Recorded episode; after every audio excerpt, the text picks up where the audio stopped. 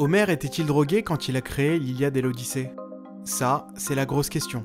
Bon, d'abord, il est difficile de savoir si Homère était drogué parce qu'on ne sait même pas s'il a existé. Euh, blague à part, il était sûrement pas défoncé ou drogué au sens euh, que nous l'entendons aujourd'hui, car cette notion n'existait pas à l'époque. Il devait sans doute prendre des plantes et toute une pharmacopée à base de plantes comme il en existait dans l'Antiquité. En tout cas, ce qui est sûr, c'est qu'il est l'un des premiers auteurs occidentaux à euh, mentionner une substance psychotrope dans l'Odyssée qui s'appelle le népenthès. Et le népenthès, qui veut dire suppression de la douleur, puisque panthos c'est la douleur, est un antalgique dont on ne sait absolument pas. c'est peut-être du hashish, c'est peut-être de l'opium, c'est peut-être une autre plante, on n'en sait rien. Euh, je pense que c'est très métaphorique et pour conclure, je ne pense pas qu'Homère était défoncé.